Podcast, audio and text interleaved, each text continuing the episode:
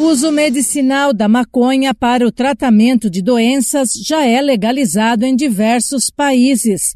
No Brasil, a Agência Nacional de Vigilância Sanitária, Anvisa, autoriza desde 2015 que alguns pacientes importem medicamentos à base de canabidiol.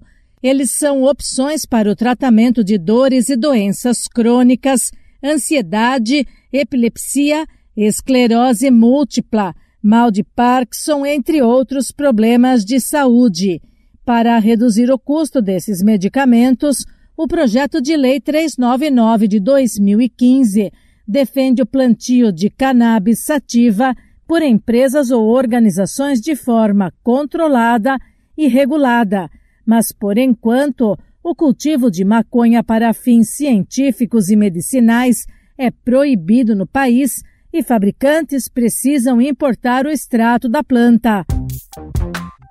Olá, sou Bernadette Druzian e neste Saúde e Bem-Estar converso com a médica Maria Tereza Jacob, especialista no tratamento de dores crônicas e em medicina canabinoide. Ela explica a diferença entre a maconha e a cannabis medicinal. Cannabis é um termo genérico que se refere a todas as espécies da família, desta família. As plantas cultivadas, diferentemente das encontradas na natureza, sofrem modificações genéticas com controle da concentração das substâncias ativas, o que as torna mais seguras para uso medicinal. A maconha é a cannabis sativa com altas doses de THC, tetrahidrocannabinol, que é responsável pelos efeitos alucinógenos da cannabis e seu uso recreativo. Através de concentrações controladas e mais específicas, de acordo com a patologia a ser tratada, temos os efeitos terapêuticos e não os alucinógenos. A especialista Maria Tereza Jacob diz que a dor crônica é a indicação mais citada da cannabis medicinal. As mais de 500 substâncias presentes na planta, conhecidas como fitocannabinoides, entre elas o CBD e o THC, se unem a diferentes regiões do corpo responsáveis pelo controle da dor crônica, por exemplo, cérebro, nervos, articulações, etc. Desta forma, ela controla tanto a dor inflamatória como outros tipos de dor crônica. O medicamento prescrito vai ser escolhido de acordo com o perfil do paciente e o tipo de dor a ser tratada.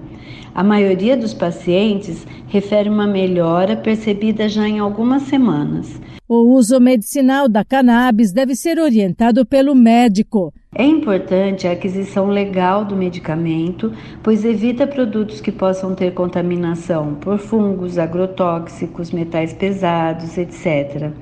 Para ser adquirida legalmente, o paciente deve passar por um médico habilitado para a prescrição de cannabis, de acordo com a doença e o perfil do paciente.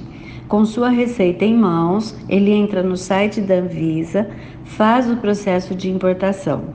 Em aproximadamente 7 a 10 dias, esse processo é liberado. Aí o paciente vai entrar em contato com o laboratório e vai efetuar a sua compra pela internet, recebendo seu medicamento em casa após cerca de 20 dias. No Brasil, alguns medicamentos à base de maconha já podem ser encontrados em farmácias. A comercialização foi autorizada em 2019 pela Anvisa pelo período de três anos, mediante a apresentação da receita médica.